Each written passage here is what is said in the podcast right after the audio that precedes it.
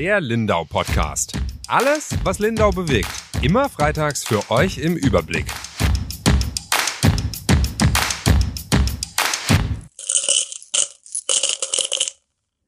Haben Sie es erkannt? Das waren Geldmünzen, die gerade durch meine Hand gerasselt sind.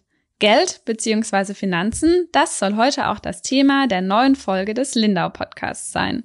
Und damit herzlich willkommen, liebe Zuhörerinnen und Zuhörer. Konkret sprechen wir anlässlich des Weltfrauentags über das Thema Frauen und Finanzen und warum es wichtig ist, dass Frauen selbst ihre Finanzen in die Hand nehmen. Und auch darüber, wie das vielleicht gut funktionieren kann.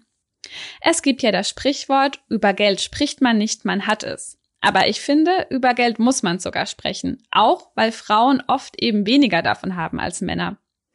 Es ist nämlich laut der deutschen Rentenversicherung so, dass Frauen zum Beispiel weniger Rente bekommen als Männer. Und zwar ist es deshalb so, weil sie häufiger im Beruf aussetzen, weniger verdienen und weniger in die Rentenkasse einzahlen. Zeit daran, etwas zu ändern. Deshalb treffe ich mich jetzt mit Anke Dembowski aus Wasserburg. Sie kennt sich gut mit dem Thema Frauen und Finanzen aus. Warum? Das wird sie mir gleich im Gespräch erzählen. Also schnapp ich mir jetzt mein ganzes Erspartes und mache mich auf den Weg zu ihr. Frau Dembowski, schön, dass wir uns hier heute getroffen haben und Sie Hallo Frau Straub. heute mit hier sind. Hallo. Sie sind freiberufliche Finanzjournalistin und Geschäftsführerin der Vorfrauen, haben Sie mir gerade erzählt. Sagen Sie mir doch mal kurz, was das denn, was dahinter steckt. Was sind denn die Vorfrauen?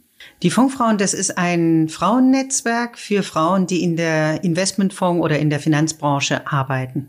Verstehe. Und wir haben uns ja heute hier zusammengetan, weil wir gerne über das Thema Frauen und Finanzen sprechen möchten. Mhm. Ähm, in dieser Ausgabe des Lindau Podcasts. Das klingt jetzt als Thema vielleicht erstmal so ein bisschen was, was nicht so ganz greifbar ist oder so ein bisschen theoretisch ähm, sich anhört. Um einzusteigen, wäre meine Frage, warum ist es denn wichtig, dass Frauen sich selbst um ihre Finanzen kümmern? Was würden Sie sagen? Warum ist es denn ähm, was, was man vielleicht auch voranbringen sollte? Na, einfach, dass wir unabhängig sind, dass, dass wir als Frau nicht mit, sagen wir mal, einem Mann zusammen sein müssen, weil, weil wir sonst finanziell nicht über die Runden kommen, sondern weil wir gerne mit dem Mann zusammen sind.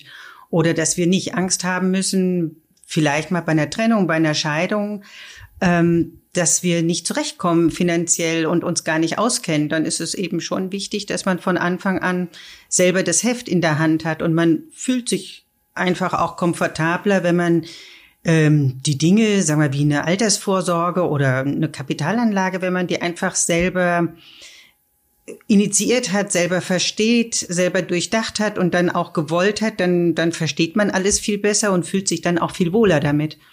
Kennen Sie denn aus Ihrem Berufsalltag oder ähm, Beratungen, die vielleicht, die Sie vielleicht auch schon mal irgendwann gemacht haben, ähm, Fälle, wo es dann auch wirklich so war, dass Frauen sich haben scheiden lassen, zum Beispiel nach mehreren Jahren und auf einmal gemerkt haben, eigentlich weiß ich ja gar nicht so richtig, wie ich denn finanziell dastehe, wie ich denn finanziell ähm, aufgestellt bin haben Sie das irgendwie erlebt und ähm, was raten Sie dann ähm, solchen Frauen?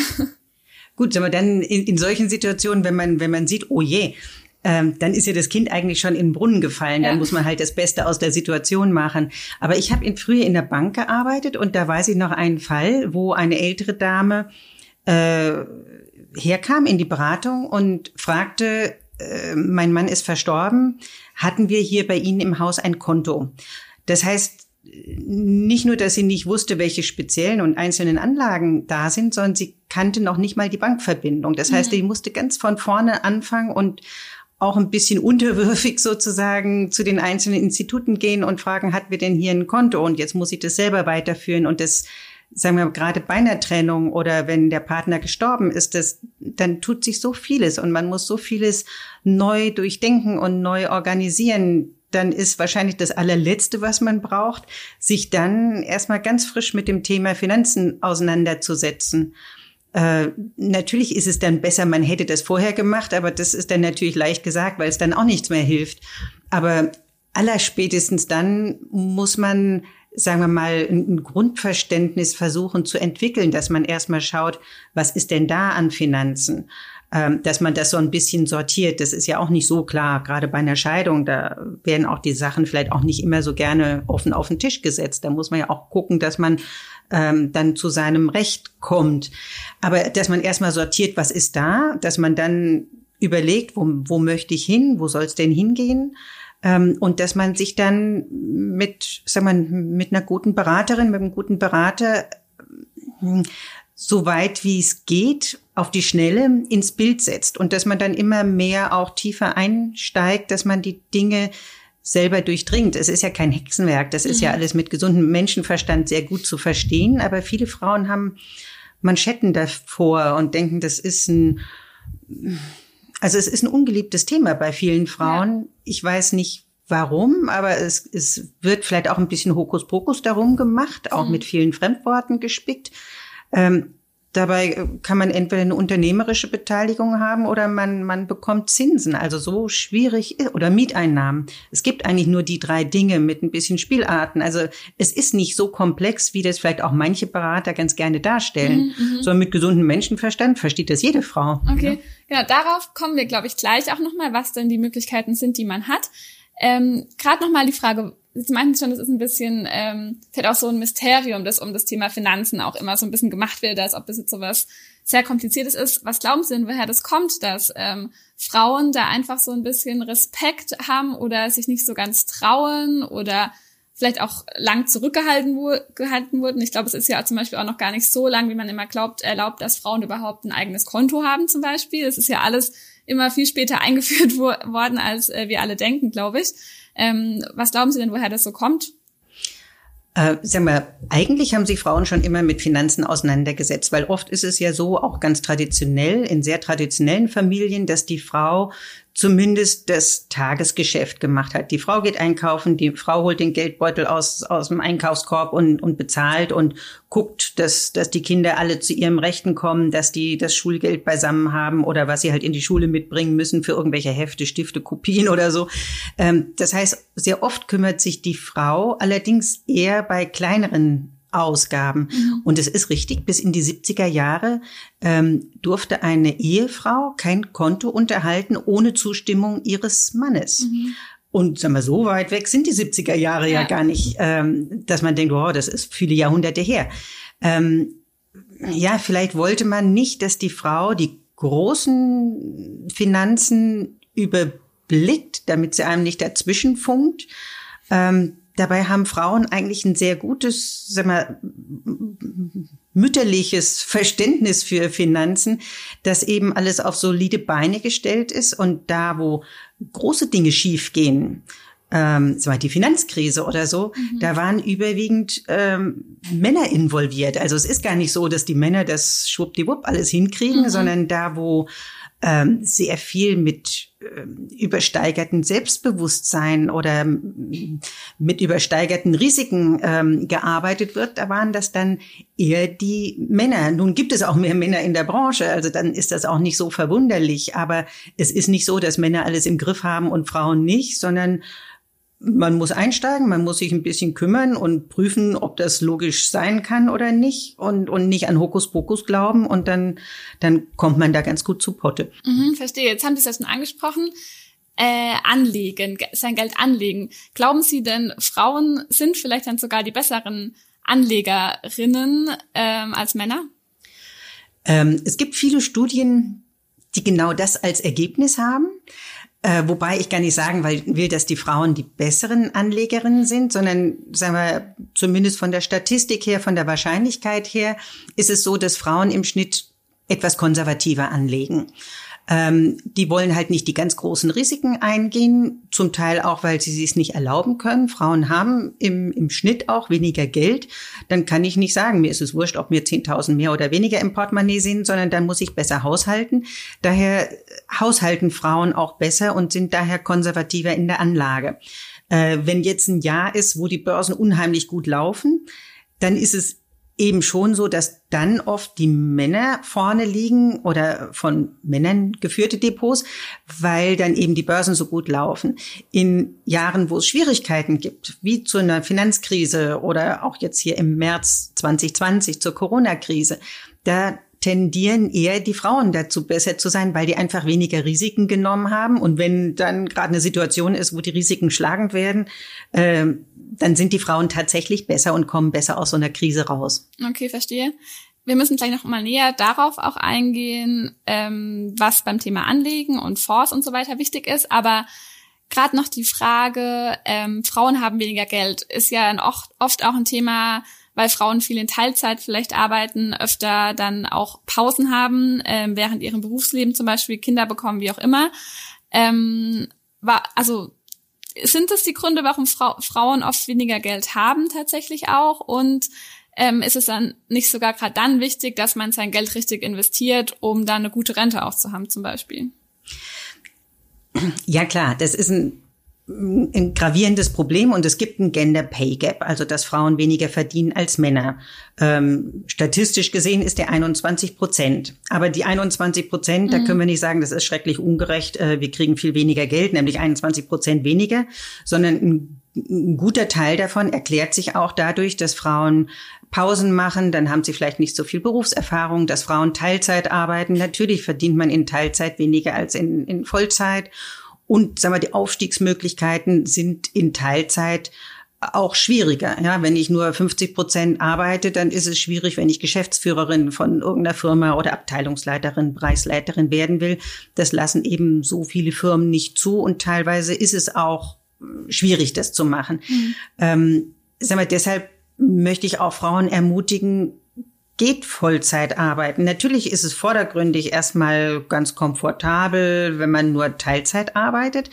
Ich habe einfach mehr Zeit für mich selber, für meine Garderobe, für eine Prosecco-Stunde mit meinen Freundinnen, für Freizeit generell, auch für Kinder und Familie, ja natürlich.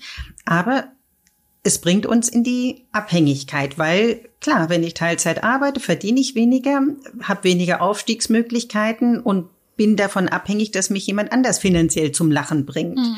Und das, wenn der das irgendwann nicht mehr möchte, ähm, dann, dann ist es schwierig. Deshalb muss man sich selber vielleicht auch ein bisschen selbst am Wickel packen und sagen, ich muss das jetzt einfach, um meine Unabhängigkeit beizubehalten.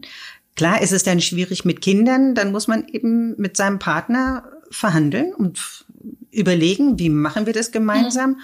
Und es spricht ja auch nichts dagegen, wenn man Kinder hat, dass man sagt, okay, beide reduzieren auf 70 Prozent. Dann kann vielleicht morgens der Vater das Kind zum Kindergarten bringen. Dann ist es ja auch eine Weile im Kindergarten. Und, nachmittags kann es dann die Frau früher abholen. Also es kann ja auch sein, dass beide ähm, zurückgehen müssen oder der Mann bisschen zurückgehen, ja. Aber mhm. es macht auch jede jedes Paar oder jede Familie bisschen anders und da will man ja auch nicht übergriffig sein, aber dass das eben, mhm. mh, mm, sagen wir, auf Augenhöhe miteinander besprochen wird und auch unter Beachtung der Folgen, die mhm. das haben kann. Mhm. Jetzt ist ja gerade die Corona-Krise auch wieder so eine Zeit, wo man oft sagt, Frauen fallen wieder zurück in alte ähm, Rollenbilder, dass ähm, gewisse Experten oder Expertinnen auch sagen, das, was jetzt über Jahre aufgebaut wurde, wird jetzt innerhalb von einem Jahr wieder kaputt gemacht, mehr oder weniger sogar, dass Frauen dann vielleicht sogar noch mehr eher zu Hause bleiben müssen. Wobei ich zum Beispiel mir auch gut vorstellen könnte, dass dies, das ganze Homeoffice und so auch wieder dafür sorgt, dass Frauen sogar eher die Chance haben, dann auch Vollzeit zu arbeiten, wenn sie es eben von zu Hause zum Beispiel machen können. Ähm, glauben Sie, dass ähm, äh, das relativiert sich so ein bisschen gegenseitig oder ähm, ist es da vielleicht sogar ein Problem, dass dass die Frauen wieder mehr in die Teilzeit ähm, bringt sogar? Hm, das ist schwer zu sagen. Mhm. Natürlich auf der einen Seite ist jetzt mehr Homeoffice Akzeptanz da, auch seitens der, der Vorgesetzten, dass, weil das einfach auch ein normalerer Fall ist und nicht die Mutter, die jetzt blöderweise Homeoffice machen muss, sondern es ist ja jeder ins Homeoffice geschickt werden, worden. Mhm. Auf der anderen Seite natürlich, wenn man im Homeoffice sitzt und da sind Kinder und die sind gerade mal laut oder die haben eine Frage bei den Hausaufgaben oder die Spülmaschine muss gerade mal ausgeräumt werden, dann, dann fühlen sich vielleicht viele Frauen auch, ja, was soll man denn machen? Man ist ja nun da und man ist greifbar und mhm. dann greifen sich die Kinder oder, oder der Postbote, der, der gerade klingelt und will irgendein Päckchen abgeben. Mhm. Natürlich wird man dann unterbrochen bei der Arbeit und es, es hilft einem nicht weiter.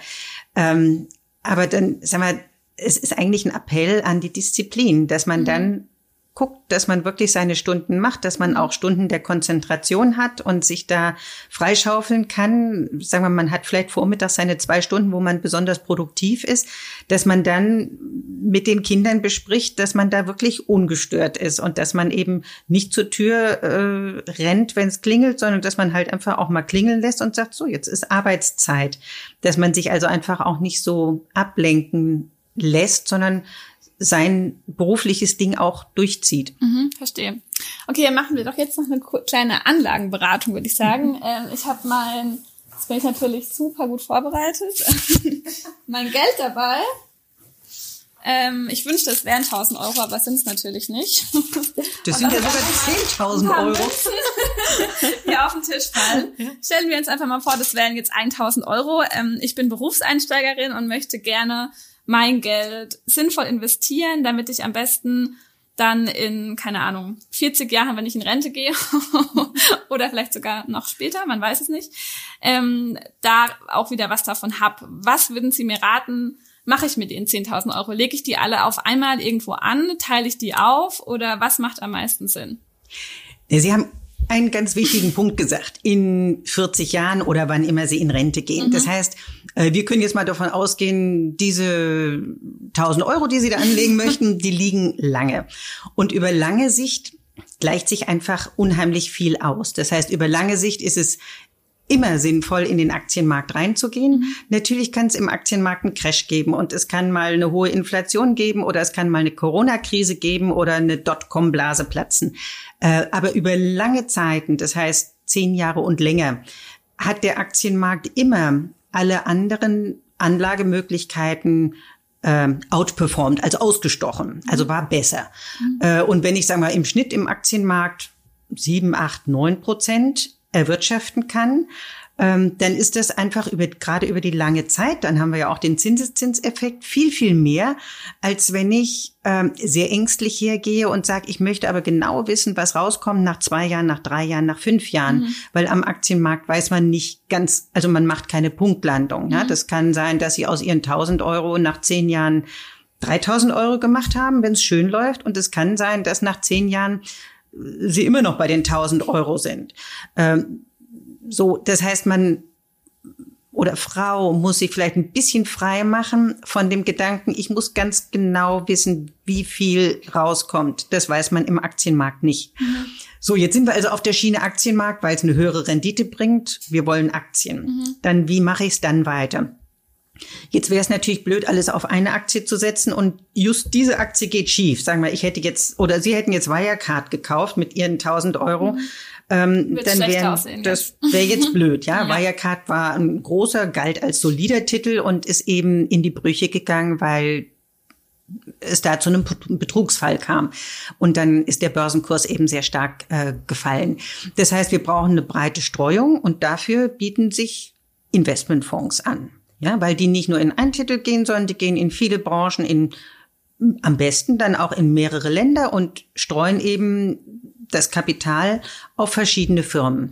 Das, das heißt, heißt, ich habe kurz eine Frage. Ein Fonds ist praktisch eine gesammelte ähm, wie ein Korb, ein Einkaufskorb, stelle ich mir jetzt einfach mal vor, in dem verschiedene Firmen ähm, anteilig ähm, ihre Aktien drin haben, sozusagen. Genau, und es wird gemanagt von jemandem, von einem Profi, äh, nämlich von einem Portfolio-Manager mhm. oder Managerin. Und die tun das in den Korb, was sie für richtig halten und haben aber auch bestimmte Richtlinien, gesetzliche Richtlinien und selbst vorgegebene. Also die können sagen, das ist ein rein japanischer Aktienfonds, dann sind eben nur rein japanische Aktien drin. Die können aber auch sagen, das ist ein weltweit streuender Fonds. Und sagen wir, Ihnen als Anfängerin würde ich dazu raten, na, dann machen Sie einfach ein weltweit breit streuenden Fonds. Mhm. Selbst wenn dann eine Aktie wie eine Wirecard da mal drin ist, mhm. das ist nicht schlimm, weil das wird durch die anderen Aktien, die sich dann wunderbar entwickeln. Ähm, HelloFresh haben wir jetzt heute gerade gehört, ist toll gelaufen, ist ein Corona-Gewinner. Zoom ähm, mhm. ist sicherlich auch ein Corona-Gewinner. Das heißt, sie haben dann sowohl die Corona-Gewinner da drin als auch Firmen, die nicht ganz so schön laufen, aber sie haben im Schnitt zumindest die Wertentwicklung vom Aktienmarkt und die ist ja irgendwas zwischen sechs, sieben, acht Prozent pro Jahr. Mhm. Und wenn Sie das jedes Jahr machen im mhm. Durchschnitt und 40 Jahre dabei bleiben, dann kommt eine richtig schöne große Summe raus. Mhm, ja, deshalb okay. ist wichtig eine breite Streuung und sich trauen, in den Aktienmarkt reinzugehen. Wenn wir jetzt also ist wahrscheinlich, muss man sich ja da auch länger einlesen und sich informieren, ähm, wie man da jetzt am besten anlegt. Aber wenn wir jetzt so ein kurzes Paket schnüren müssten, ähm, Geldanlage to go mehr oder weniger. Wenn ich jetzt morgen damit anfangen wollen würde, meine 1000 Euro sinnvoll anzulegen, was würden Sie mir raten, was meine Schritte sind? Was muss ich tun? Ich muss mir ein Depot anlegen, oder? Genau, also Sie eröffnen ein Depot, online oder vor Ort. Mhm. Ähm, ein Depot braucht man, das ist so, wie man ein Konto braucht, um Geld drauf zu tun, so braucht man ein Depot, um Wertpapiere drauf zu tun. Ähm, und dann können Sie im Prinzip online kaufen. Was kaufen Sie oder wie kaufen Sie? Sie schauen nach, was gibt es denn für international weltweit anlegende Aktienfonds.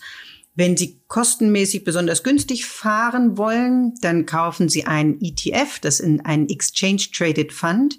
Ähm, das sind Fonds, genau wie die normale äh, Aktienfonds, aber die werden nicht aktiv gemanagt, sondern die werden ähm, genauso wie ein Index gefahren. Also da, man nennt das passives Management, aber die haben auch die breite Streuung und dadurch, dass kein aktiver Fondsmanager bezahlt werden muss, eine besonders günstige Gebührenstruktur. Die mhm. nehmen dann vielleicht 0,4 Prozent pro Jahr.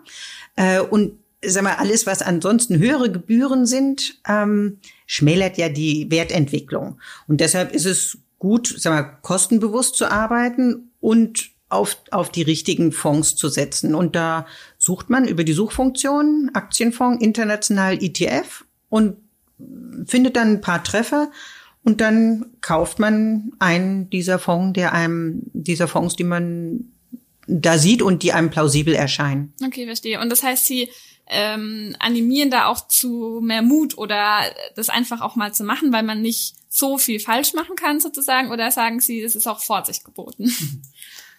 Sag mal, Mut nicht, um, um sich um Kopf und Kragen zu bringen. Ähm, und wenn man sich jetzt gar nicht auskennt, schon, dass man sich erstmal schlau liest. Im Internet, es gibt Her Money, es gibt Miss Money Penny, es gibt so viele Plattformen, speziell für Frauen oder generell für Leute, die sich über Finanzen äh, informieren möchten. Das heißt, man, man liest sich ein bisschen schlau. Ähm, und nachher die, die Details, ist jetzt der Fonds A bisschen besser als der Fonds B. Ähm, letztendlich sind das alles Prognosen und auch die tollste Expertin, der tollste Experte weiß das nicht. Ähm, aber generell die Richtung ein Fonds, das ist ein reguliertes äh, Instrument, ähm, das sag mal, zumindest rein rechtlich geht damit alles in Ordnung. Und dann in Aktienfonds langfristig und die breite Streuung, dann ist schon sehr viel erreicht. Und ob das jetzt Fonds A, B oder C ist, das sind dann Details, die nicht mehr gar so wichtig sind. Und sagen wir mal, das kriegt man auch schwer in den Griff. Das kann man jetzt nicht so ohne weiteres lernen. Aber wenn man das beachtet und sich Grundwissen aneignet und das auch beibehält und auch ähm, dabei bleibt und die Börsen, weiß ich, zumindest mal am Wochenende schnell einen Blick drauf wirft, wie ist es denn, wie läuft es denn, ist gerade ein Desaster, ist gerade eine Corona-Krise, äh, ist gerade eine Dotcom-Blase oder eine Immobilienblase oder was weiß ich geplatzt, mh, hm, dann ist man eigentlich ganz gut schon im Bilde und viel mehr muss man gar nicht machen. Hm, ja, genau, das glaube ich nämlich auch, oder habe ich auch gelesen, dass man ja gar nicht so viel Zeit daran investieren muss. Ich habe mal eine hat mal gesagt, im Jahr ähm, investiert sie eine Stunde in ihre äh, Fonds und in ihre an Anlagen an Zeit, also dass sie da mehr gar nicht macht, das Geld einfach nur liegen lässt. So, wenn man wenn man sich besonders wenig kümmern will, dann, dann kann das vielleicht ausreichend sein, wenn man einmal seine, weiß ich, 1000 oder 10.000 Euro, mhm. die man vielleicht geerbt hat oder durch sonst einen glücklichen Zufall ähm, einem zugefallen sind, ähm, dass man die einmal vernünftig anlegt, breit mhm. gestreut und dann ist gut. Aber ansonsten, ähm, man kann ja auch überlegen, dann hat man wieder ein bisschen Geld. In welchen Fonds tust du jetzt diese 50 Euro, die gerade sozusagen übrig sind. Also ein bisschen mehr als eine Stunde, finde ich, kann man schon investieren. Aber mich persönlich interessiert jetzt auch das Thema. Mhm. Aber es hat ja auch mit Informiertsein zu tun. Es hat ja auch mit der generellen Situation in der Welt oder mit der generellen Wirtschaftssituation zu, zu tun. Und die ist ja generell interessant. Man will ja wissen, was ist in der Welt los und haben wir gerade eine Krise und ähm, naja, das sind ja relevante Dinge. Strebt jetzt China auf? Ja, nein. Strebt vielleicht Südamerika? Strebt Afrika auf? Mhm. Ähm, das sind ja Dinge, um die kümmert man sich sowieso. Ja, mhm. also Zeitungsleser zum mhm. Beispiel, die wollen ja informiert sein. Mhm. Und dann hat man ja auch ungefähr ein Bild, wo spielt jetzt gerade die Musik. Mhm, verstehe. Und bis zu einem gewissen Grad, wenn man sich jetzt als Frau wirklich dafür entscheidet, ähm, sein Geld in einen EFT, EFT oder in Fonds zu stecken, heißt es ja am Ende auch wieder ein Stück mehr Unabhängigkeit eigentlich. Ne? Also jetzt haben wir über einen Teil gesprochen, was man mit seinem Geld machen kann. Was sind denn noch andere Bereiche, in die man sein Geld investieren kann? Das Beste ist erstmal, wenn man seine Schulden abbaut. Schulden sollte man nicht haben, zumindest nicht so für Verbrauchsgüter. Also Immobilienschulden, das ist eine Hypothek, das ist okay, weil da steht ja auch ein Wert dagegen. Aber jetzt äh, irgendwie das Auto oder die Sofagarnitur, solche Schulden sollte man abbauen, weil das normalerweise auch recht teure Kredite sind. Und dann kann man über Fonds sich in ganz kleinen Schritten, das fängt ja an mit 25 Euro monatlich, die man reintut, äh, schon ganz interessantes Vermögen aufbauen. Sag mal, früher hat man oft Lebensversicherungen auch empfohlen.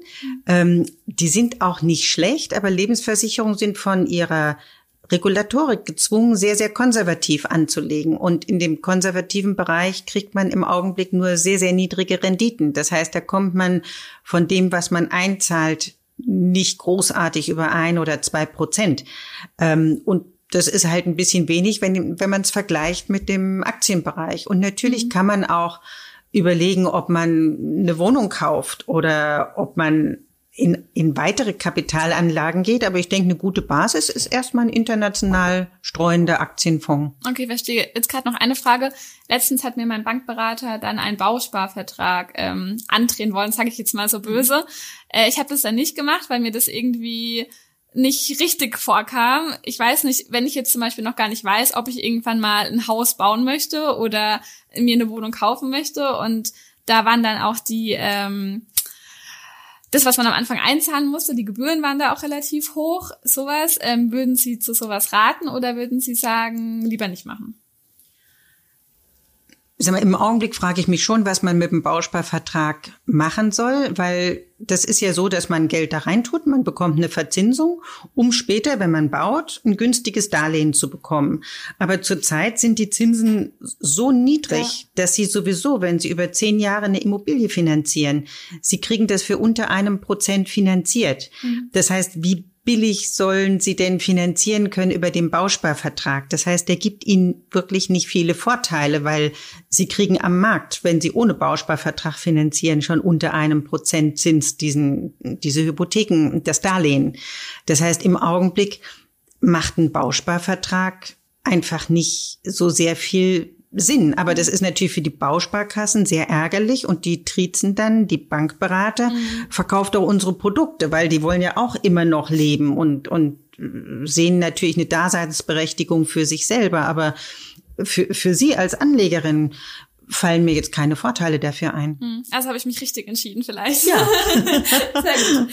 Ähm, ja gut, dann weiß ich jetzt, was ich hier mit meinen äh, 1000 Euro, sind es nicht wirklich, aber ähm, theoretisch machen könnte. Und ähm, ich glaube, so ein Business, was ich aus dem Gespräch auch mitnehme, ist, Frauen dazu zu ermutigen, einfach Vollzeit zu arbeiten, sich damit auch unabhängig zu machen und auch was aus dem Geld, das man dann verdient, ähm, auch mach, was daraus zu machen, oder? Ähm, ja, und einfach mal machen. Nicht denken, hu, ist mir zu kompliziert. Mhm. So kompliziert ist es nicht. Einfach mal gucken, was ist denn das? Und wenn es plausibel ist, einfach machen und auch nichts kaufen, wo man denkt, das habe ich jetzt gar nicht verstanden, weil es vielleicht so verschwurbelt erklärt wurde, wo der Vorteil ist, dass man es gar nicht versteht, was nicht plausibel ist und nicht einleuchtet, soll man auch nicht machen. Verstehe. Ja, das ist auch ein guter Schlusssatz für, für unser kleines Gespräch. Dann danke ich Ihnen, Frau Dembowski, dass Sie sich die Zeit genommen haben und ähm, Ihnen, liebe Zuhörerinnen und liebe Zuhörer, auch vielen Dank fürs Zuhören und bis zum nächsten Mal. Tschüss. Tschüss.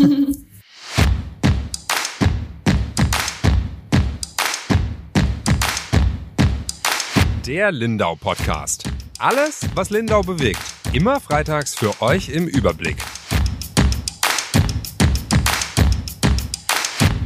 Auf schwäbische.de findet ihr mehr als diesen Podcast. Das Digitalabo gibt es schon für 9,90 Euro im Monat. Als Hörerin oder Hörer dieses Podcasts bekommt ihr den ersten Monat sogar kostenlos.